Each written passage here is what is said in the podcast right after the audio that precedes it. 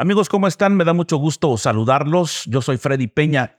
Bienvenidos al podcast, al episodio número 102 de Hablemos Claro. Hoy tenemos como invitado al director de Servicios Públicos Municipales, el amigo eh, Ricardo Martínez Llaven, que nos va a hablar de todos los avances en cuestión de servicios públicos aquí en Cintalapa. Y pues por eso quiero agradecer eh, que nos haya hecho el favor de estar con nosotros para tener esta charla. ¿Cómo estás, Ricardo? Freddy, la verdad, muchas gracias por invitarme a este espacio tan importante para dar a conocer las actividades que estamos llevando a cabo en el gobierno municipal. La verdad, contento de estar aquí contigo. Muchas gracias. Y bueno, quédese porque va a estar muy interesante. Hay algunos temas también que es relevante preguntarle, saber eh, en cuanto al trabajo que se viene realizando justamente en esta administración pública de Cintalapa. Regresamos.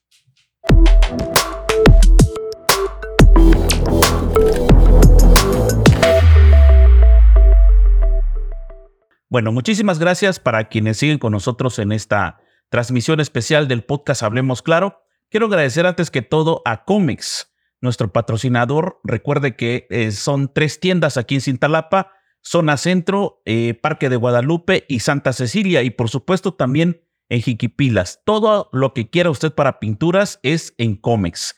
Comex Cintalapa. Así que visítelos. Y bueno, Vamos a iniciarnos sin antes decirles también que este, esta producción está a cargo de Makers Studio y estamos transmitiendo desde Cintalapa, Chiapas, México. Les decía al inicio que está con nosotros Ricardo Llaven, eh, a quien voy a tener la oportunidad de, tener una charla de manera frontal, de manera directa con él, para que nos diga los avances que han tenido en esta administración pública, eh, por supuesto gobernada por Morena aquí en Cintalapa, y que sabemos que es una de las áreas indudablemente muy importantes porque tiene que tener muchísimo contacto con los sectores, sobre todo en el tema de recolección de basura, las áreas verdes, los espacios públicos. Y bueno, por eso está con nosotros Ricardo Llaven. Eh, ya lo conocíamos de hace tiempo porque lo hemos visto en otras administraciones. Y bueno, Ricardo, ¿cómo estás? Hace rato de que te presentamos estábamos hablando precisamente de, del balance de estos dos años. En realidad, quiero que me digas de entrada, en estos dos años de administración, eh, ¿crees tú que se ha avanzado en algún tema en específico que a ti te toque dentro del área?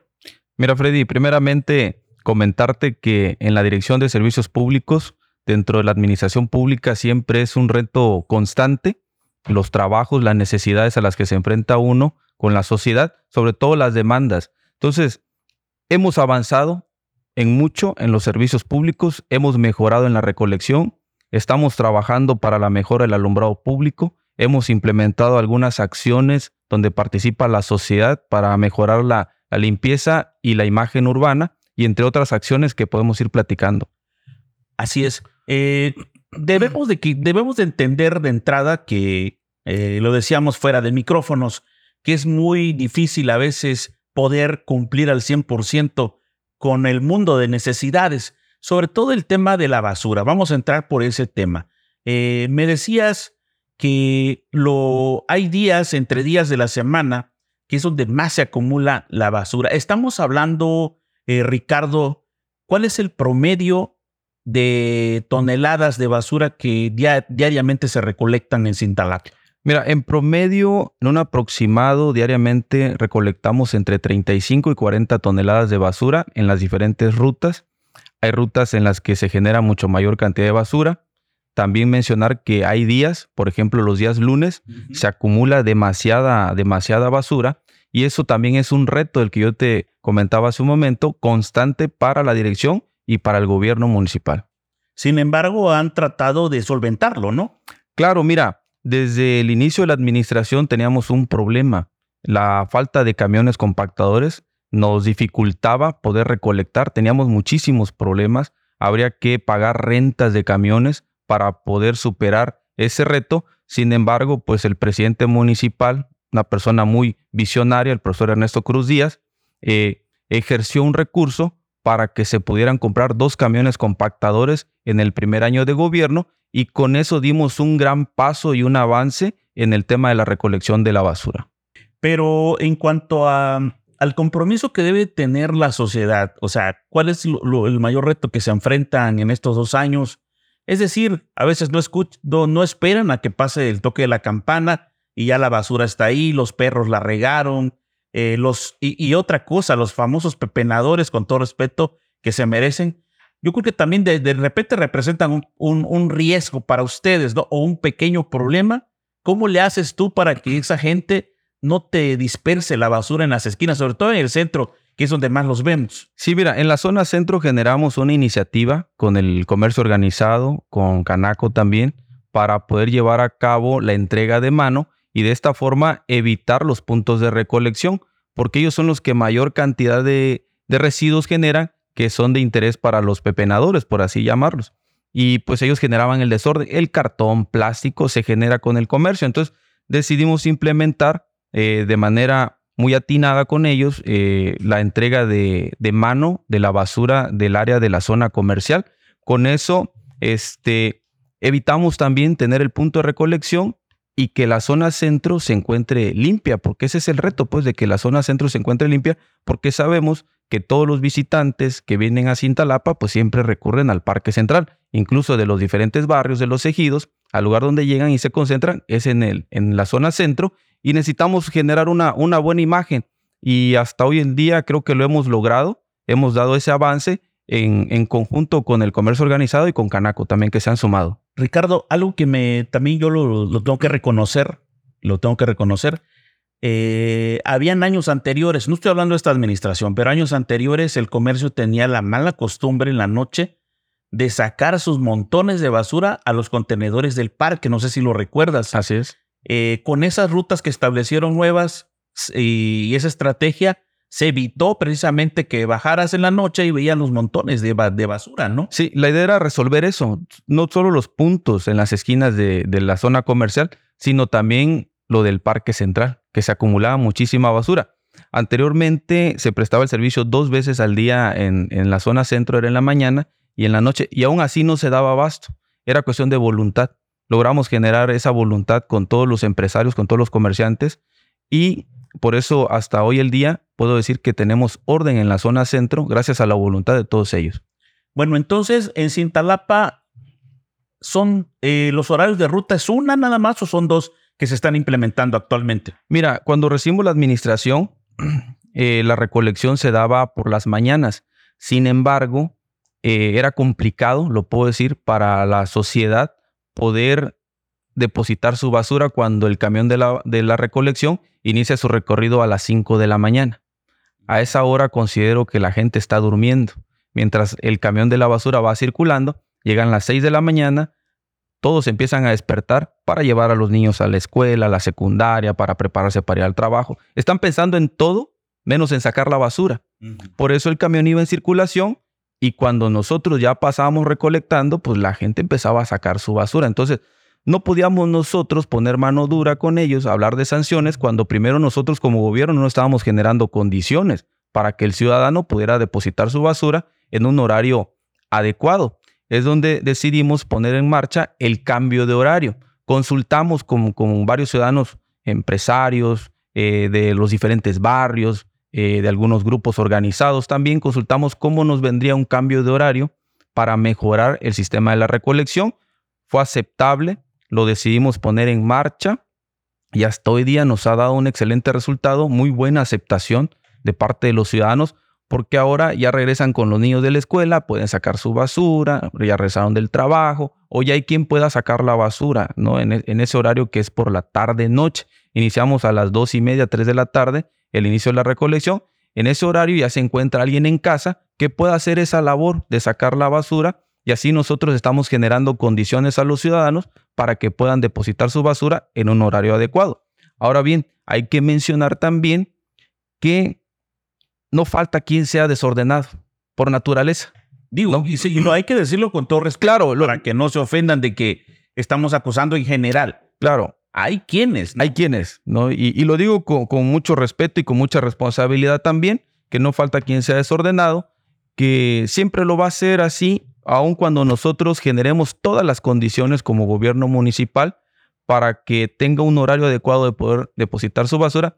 Sin embargo, lo hacen después de que tocó la, perdón, después de que pasó el camión o peor aún, antes de que pase eh, la campana, ya tienen la basura en la esquina. Oye, ¿y qué pasa? Perdón que te interrumpa, pero ¿qué pasa si algún ciudadano eh, te dice, ya tengo las fotos del vecino que es el que saca siempre la basura a destiempo, en horarios que no debe? ¿Puede aplicarse alguna sanción a través del bando de policía o en gobierno o algo? ¿Se puede hacer algo ahí al respecto? Como para decir, lo lamento mucho hacerlo, pero tenemos que aplicarlo para que entren en cintura, ¿no?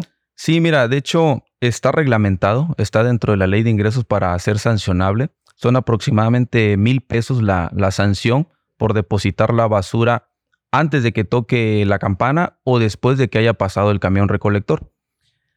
Hemos pedido a los ciudadanos que nos ayuden a que establezcamos un orden. Es muy complicado, es muy difícil, eh, más cuando no estamos acostumbrados a que se nos regule. Poner orden no nos gusta a la sociedad, no nos gusta también a nuestros hijos, porque cuando queremos educarlos y queremos corregirlos siempre cuesta. Ahora, una sociedad en general, poder corregir todo ese problema es realmente complicado. Sin embargo, sí podemos aplicar la sanción cuando nos generen las evidencias necesarias para poder llegar notificarlo primeramente, exhortarlo y hacerle la invitación a que respete, ¿no? A que respete eh, el toque de la campana y el paso del camión. Y si reincide, entonces sí, aplicarle una sanción y su multa correspondiente. Perfecto. Mira, yo sé que hay mucho que hablar en el tema de la basura, pero no nos va a dar mucho tiempo.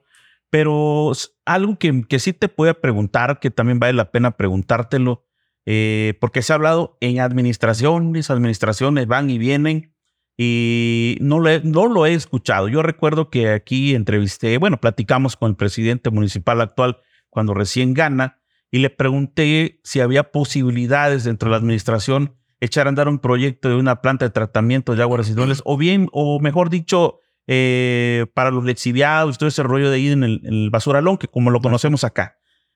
¿Ha habido de tu parte una intención o hay un proyecto que digas tú, vamos a hacer un, ¿cómo se le llama? ¿Un relleno sanitario? Un relleno sanitario. ¿No hay posibilidades de hacerlo? Se ha considerado. Es algo muy costoso. ¿Te acuerdas que quedó uno, no? En, el sí, proyecto. Así es.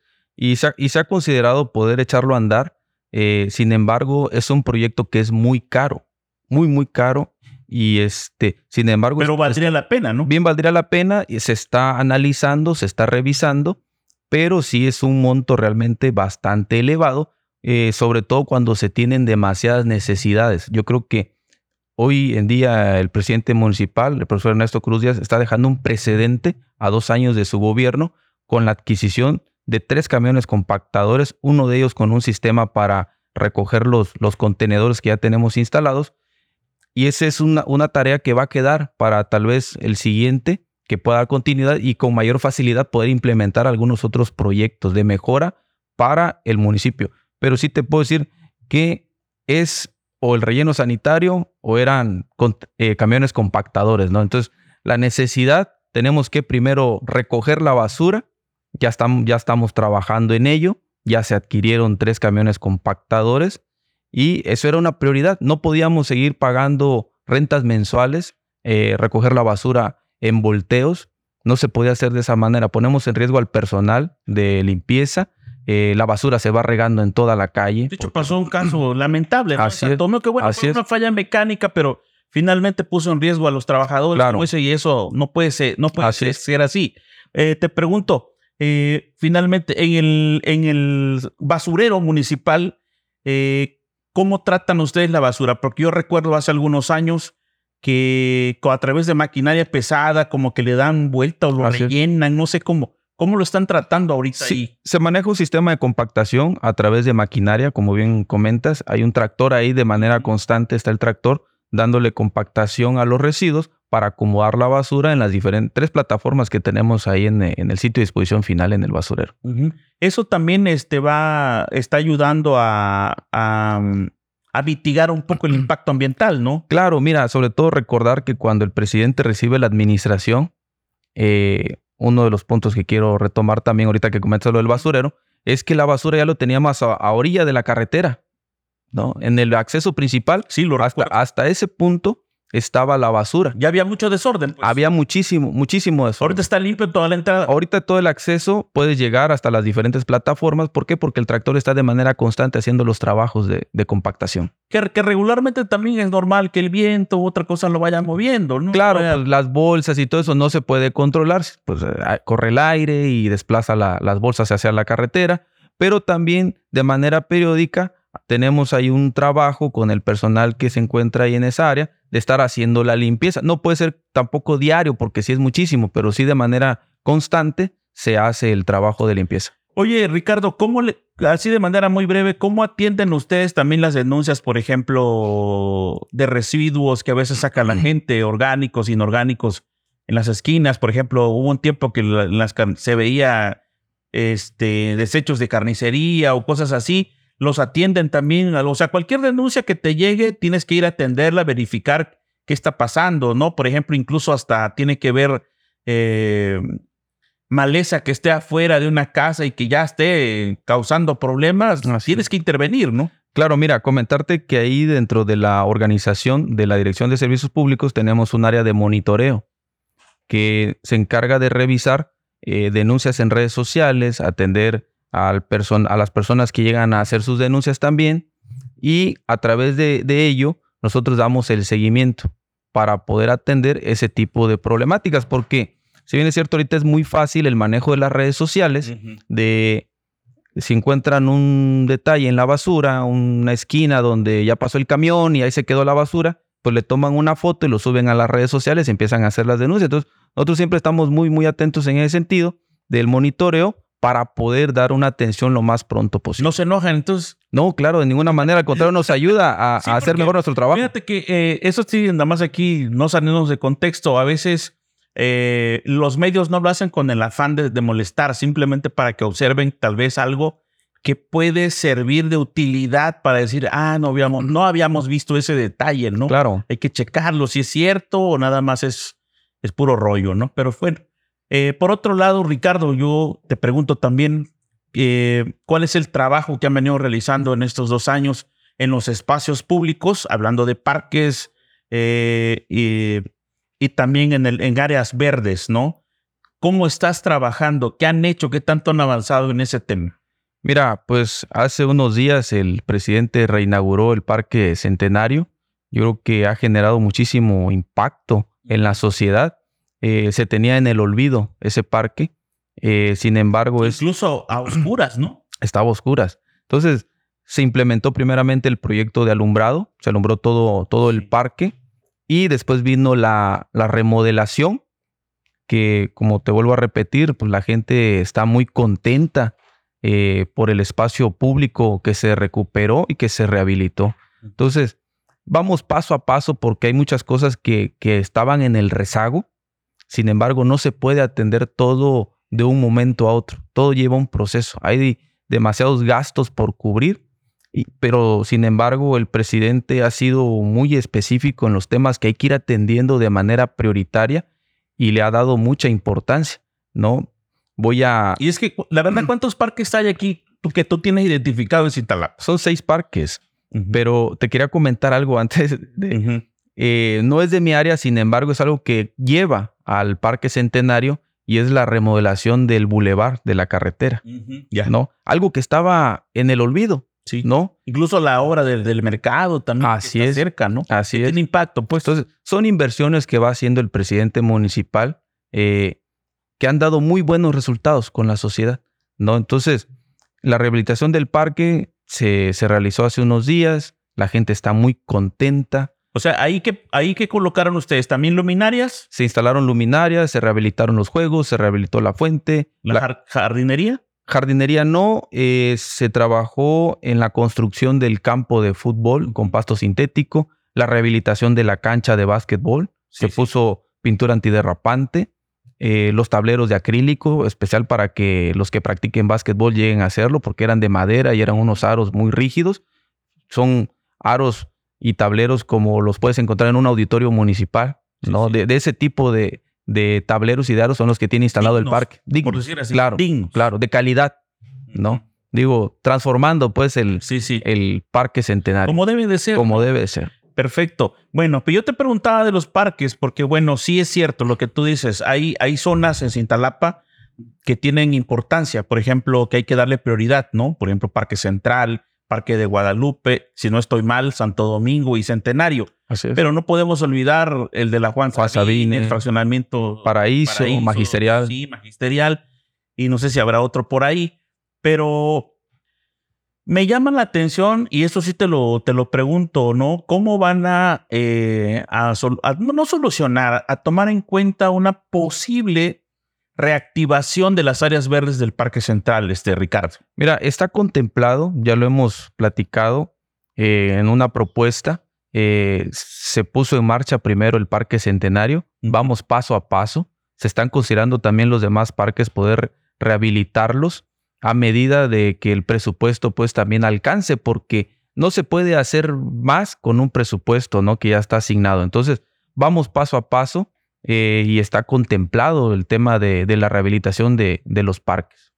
Sí, fíjate, a mí se me ocurre una idea, ¿no? Para, para no hacer muy cuadrado ahí las preguntas y respuestas, se me ocurre una idea, porque bueno, al final de cuentas esto es una charla, ¿no? Sí, no claro. es tanto una entrevista de noticiero.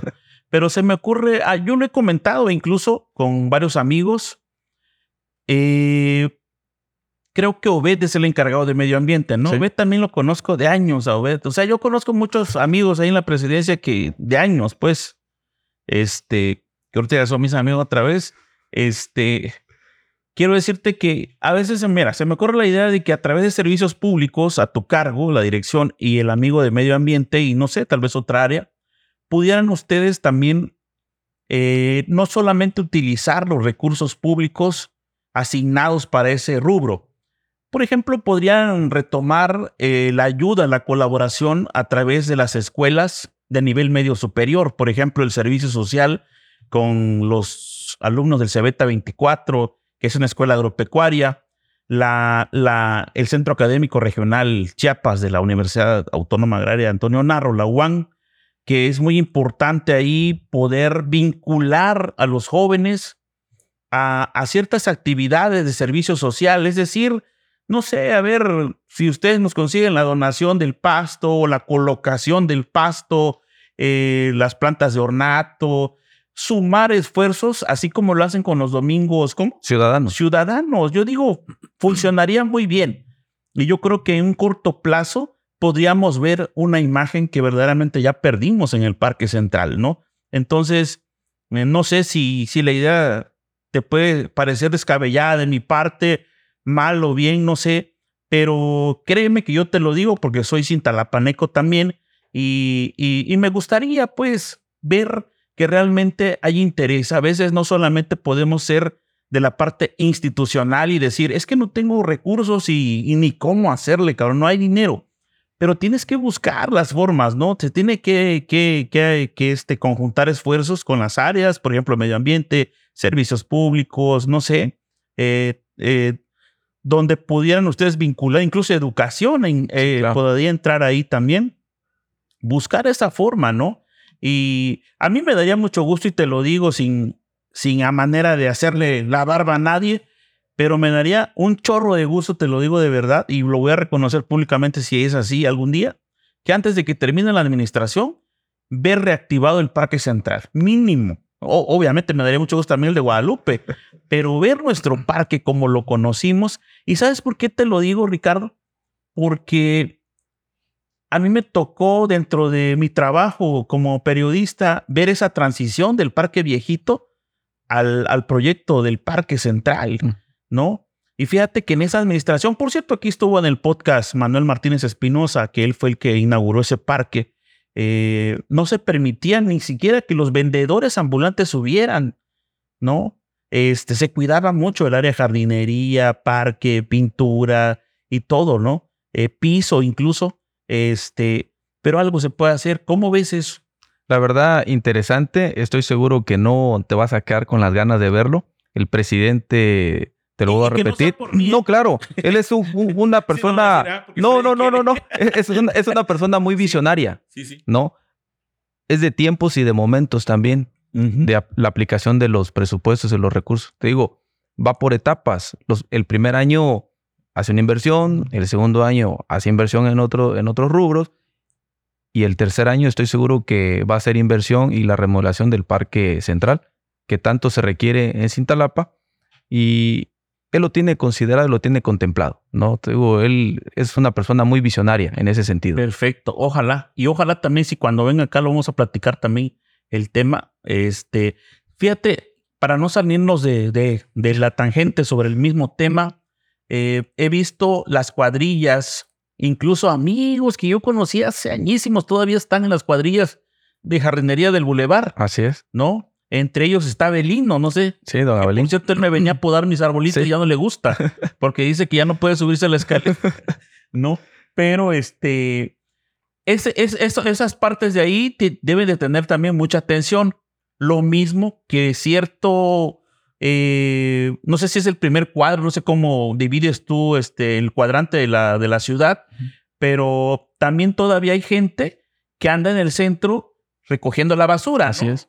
Eh, ¿Cómo le hacen? explícame el tema del bulevar, el trabajo que hay ahí y en la, zona centro. Mira, dentro de la coordinación que tenemos ahí del área de limpia, están los que denominamos tambiteros, porque andan con un tambo cargándolo con, bueno, con un diablito, pues andan con un diablito y un tambo. Como en la Ciudad de México. Así es. Ellos se encargan de la limpieza, tenemos asignado para la parte del bulevar y para la calle central y la calle Primera Poniente. O sea, ¿hasta dónde llegan ellos? Desde el malecón hasta el bulevar. En, en, ambas calles, lo que es la calle central y la primera poniente. Así en línea. Así es. Vienen realizando la limpieza sobre esas calles y la, la limpieza sobre el bulevar, que es otra, otra persona. Así es. Es otra persona que está asignada para el área de limpieza del bulevar. Pero también lado poniente y oriente yo los he visto, ¿no? Sí, es que hacen un recorrido sobre la calle central, te puedo decir, hacen una cuadra hacia el oriente y regresan hacia la calle central y avanzan y vuelven a ir otra calle sobre la hacia el lado oriente y así vienen realizando la limpieza. Sí, otra cosa que también es importante hablar, ¿cómo le hacen o cómo le han hecho si ya no es tu responsabilidad? Porque yo recuerdo que antes también habían cuadrillas especiales de servicios públicos, no sé si eso se pasó a obras o qué pasó ahí eh, con, con el desasolve de las calles. ¿Te acuerdas que a veces después de las lluvias o a veces por alguna situación habían cuadrillas de servicios públicos que levantaban la, arena, ¿no? La tierra o lo que sea. Ya no están a tu cargo. Sí, lo tenemos todavía considerado ahí en, la programación anual que realizamos. Se hace previo a la temporada de lluvias. O sea, sí hay cuadrillas sí, Es la misma cuadrilla de limpia. Tenemos el personal de limpia y son los que se encargan del desasolve de los canales a cielo abierto. Lo hacemos de manera periódica también, previo a la temporada de lluvias, ¿no? Y también sabemos pues, que la ciudad se inunda y realizamos también trabajos preventivos. aún con protección civil. Con protección civil también hacemos e, el, trabajo en coordinación para los desasolves.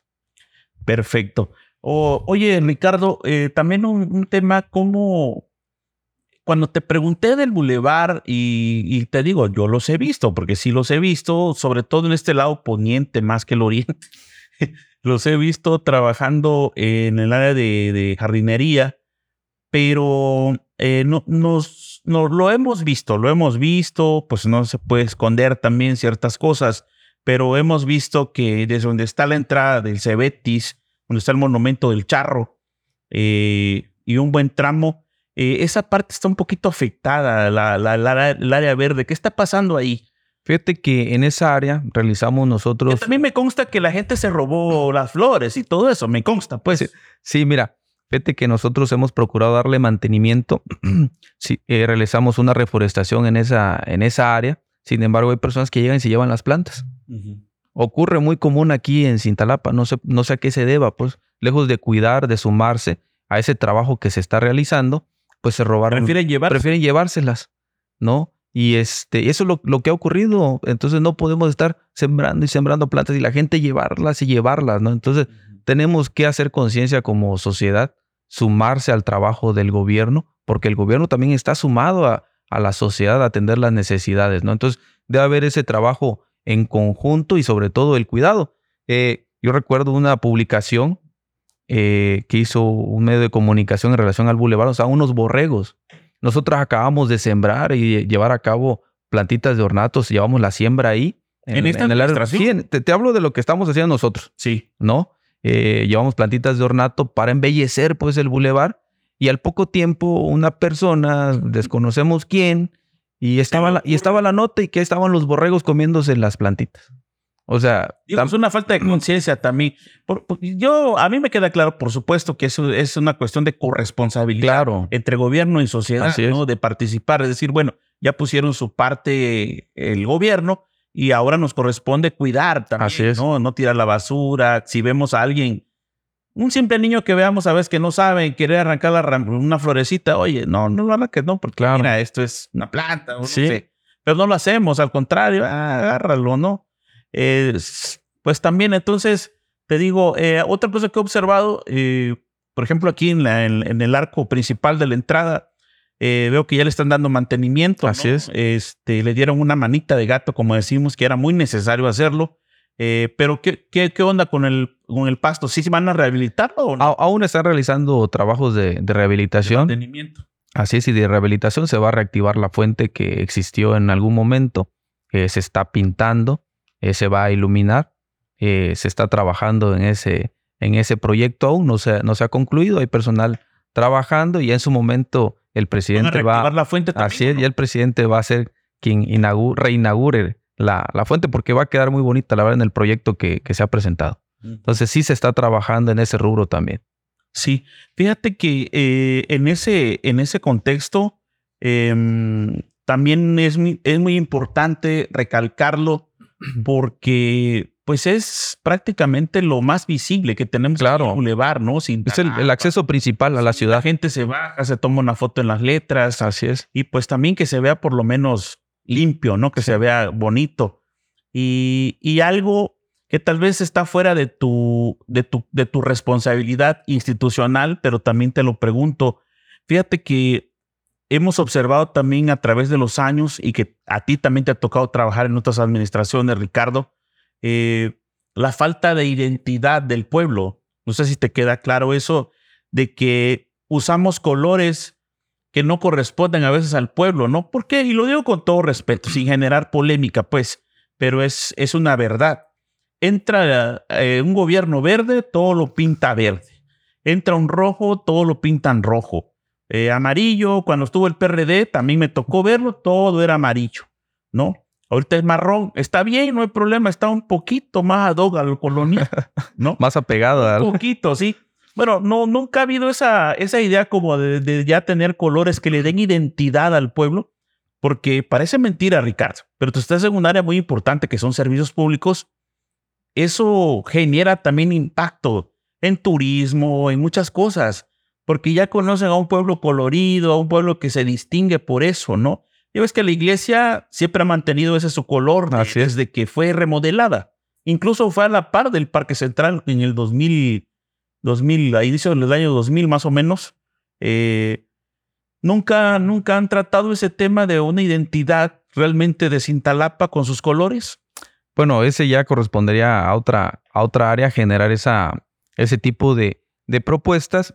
Podría ser educación y cultura, ¿no? Claro, pero este, no, no quisiera adentrar a, a, detalle, pues, pues con, ellos, ¿no? Sí me gustaría eh, hablar sobre el área de que estamos platicando, sobre el bulevar, sobre el área de jardinería, porque ya sería de entrar a otro, otro, otro tema, pues. Sí, sí, sí. ¿no? Entonces, este, pero sí es, es importante lo que, lo que bien comentas, que se pudiera retomar dentro del gobierno municipal para poder implementar algún tipo de, acción en ese sentido que, acabas de mencionar. Yo te lo, te lo pregunté, te dije, y lo dije no para generar polémica, si no está en tus, en tus posibilidades, este, claro que no, no pasa nada, pero sí este, sale el, tema, porque a final de cuentas el compromiso que tienes es eh, ver por la imagen de la ciudad, está a tu cargo, pues la limpieza, eh, incluso ciertos espacios que a veces les falta pintura. Por ejemplo, el famoso nidito de amor, ¿no? Que le decimos nosotros el parquecito.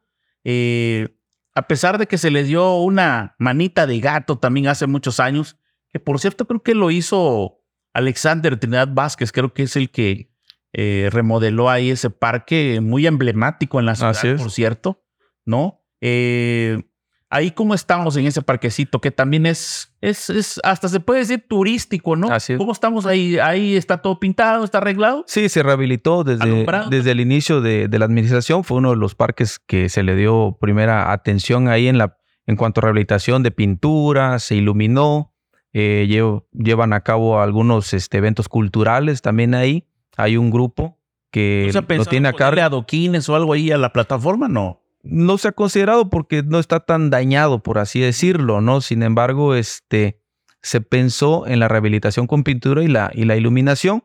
Eh, se han llevado a cabo varios eventos ahí culturales por parte de un grupo organizado que, se, que lleva a cabo la, la cultura, eh, muy bien organizados, por, por cierto. Varios de ellos con, llevan artistas locales, exposición de pinturas y varias cosas.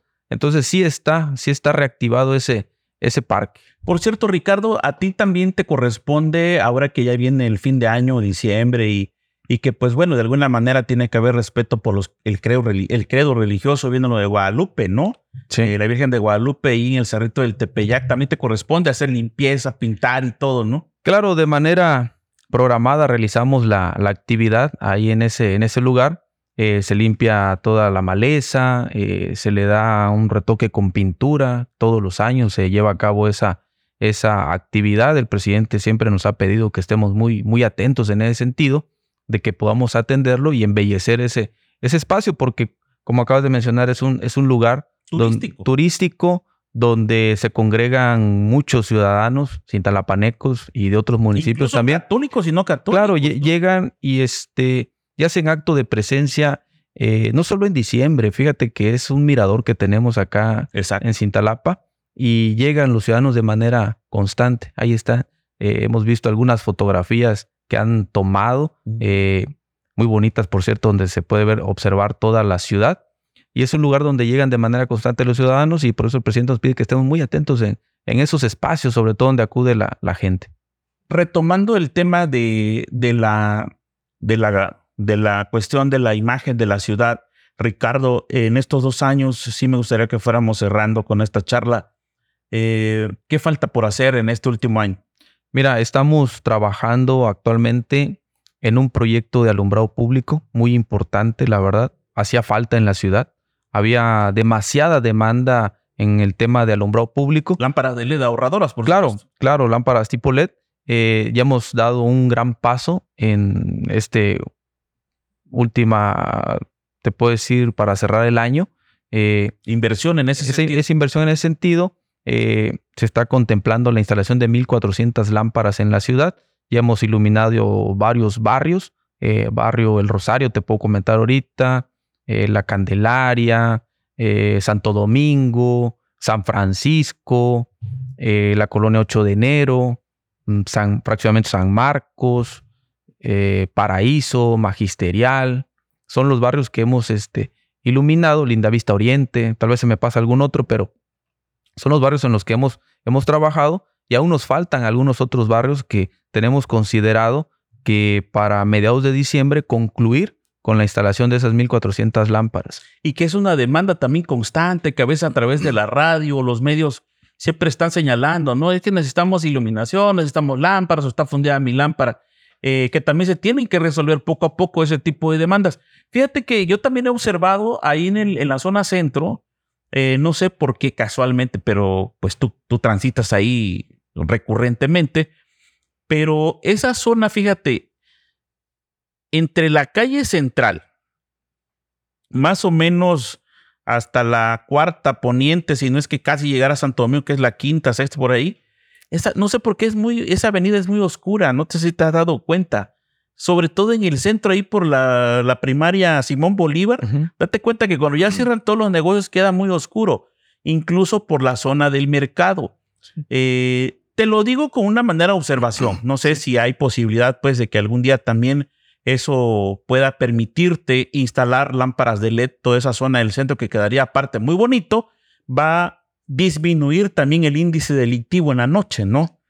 Sí, fíjate que en el proyecto, se me había olvidado mencionar, ya está iluminado la zona centro también. Lo voy a To- checar. todo, todo el sector de la, de la zona centro, puedes este, hacer un recorrido, ya se trabajó en la, en la iluminación Porque sí estaba oscuro, ¿no? Estaba oscuro, estaba oscuro. Digo, hay que reconocer que las lámparas eran muy tenues, tenía ya muchos años de que se habían instalado, no sé cuántos, pero, y no quisiera mencionarlos, pero sí, ya su tiempo de vida de la lámpara, pues ya había pasado, ¿no? Entonces era muy tenue. Ya no eran blancas, eran amarillas. Ya eran amarillas, ¿no? Entonces, este era muy necesario reemplazarlas, ya se reemplazaron en todo, todo el sector de la zona, de la zona centro.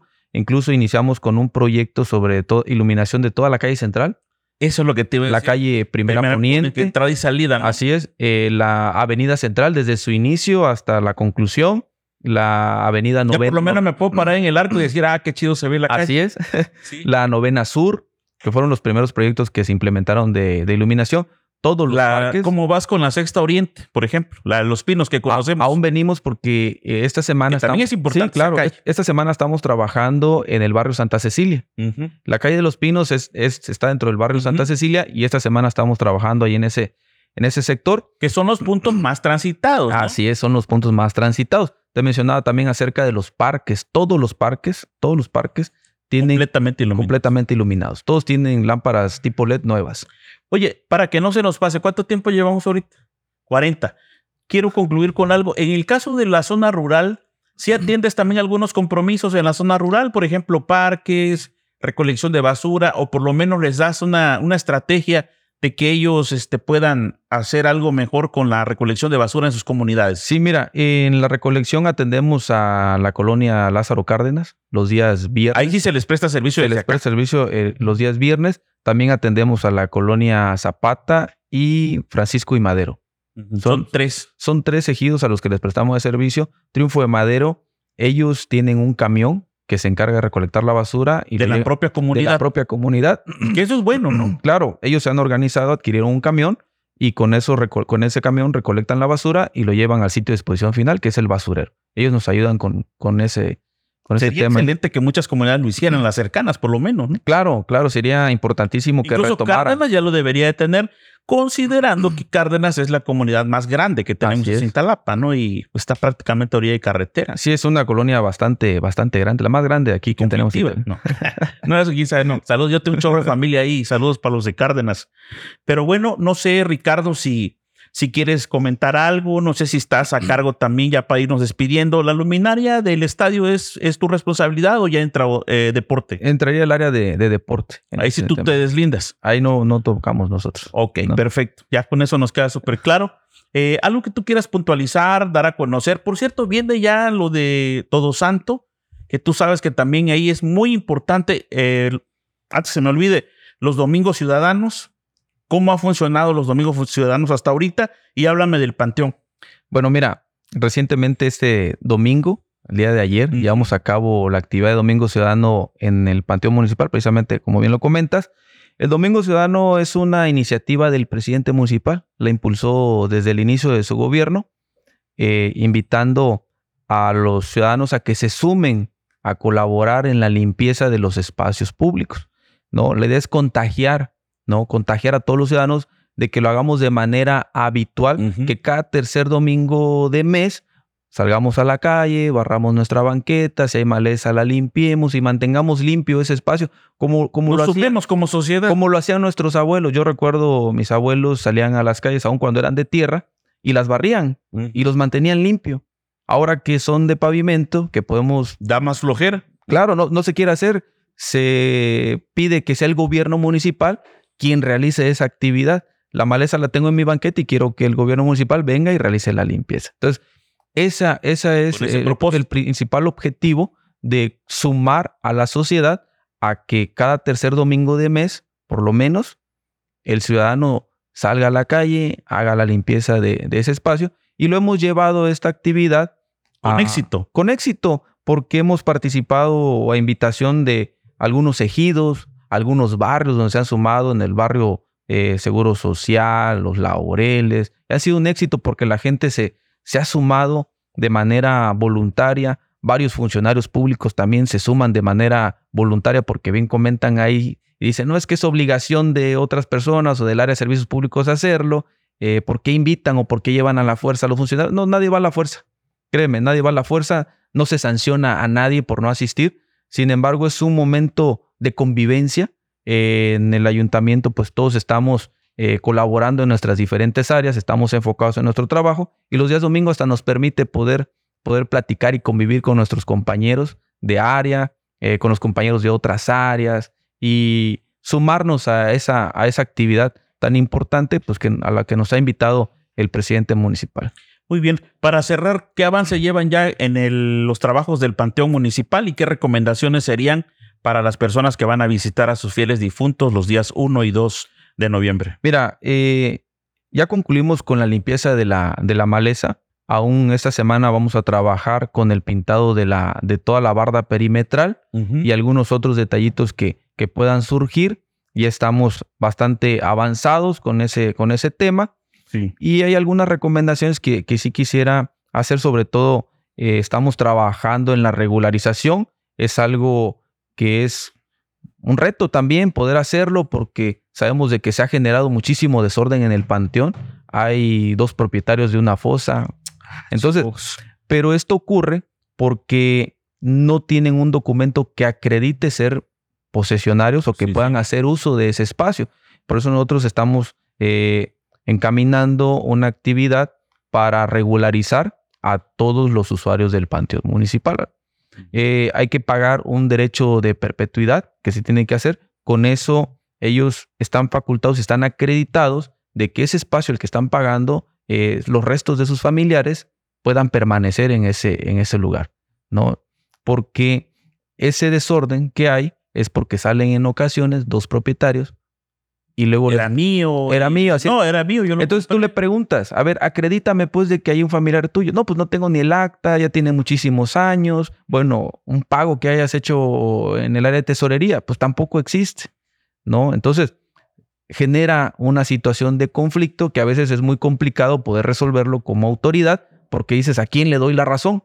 No, no puedes darle la razón a uno o el otro. Entonces, lo que estamos llevando a cabo es ese proceso de, de regularización a través del el pago de perpetuidad, ¿no? Perfecto. Entonces, ¿van bien con el avance de, limpieza y todo, listos para...? Listos para, para el día 1 y 2. De hecho, hay gente que ya está eh, llegando a hacer trabajos de, de, remodelación, también limpieza en el área de donde están sus familiares ahí sepultados y estamos preparados para ello. Perfecto. Muchísimas gracias. Te quiero agradecer, Ricardo Martínez Llaven, eh, titular de Servicios Públicos Municipales del Ayuntamiento de Cintalapa por permitirnos hacer esta charla directa. Y bueno, fue muy amena y también muy, muy productiva porque ya nos enteramos de muchas cosas y vimos los avances eh, que están eh, dentro de esta importante área. Muchísimas gracias, Ricardo. Al contrario, Freddy, muchas gracias a ti por permitirme estar en este espacio y sobre todo para informar a los ciudadanos de los trabajos que se están realizando en la Dirección de Servicios Públicos. Amigos y amigas, este fue el episodio 102 del podcast Hablemos Claro. Eh, le repito que estamos bajo la producción de Makers Studio desde Cintalapa, Chiapas, México. Y este episodio fue por cortesía de Comex Cintalapa. Yo soy Freddy Peña. Buenas noches.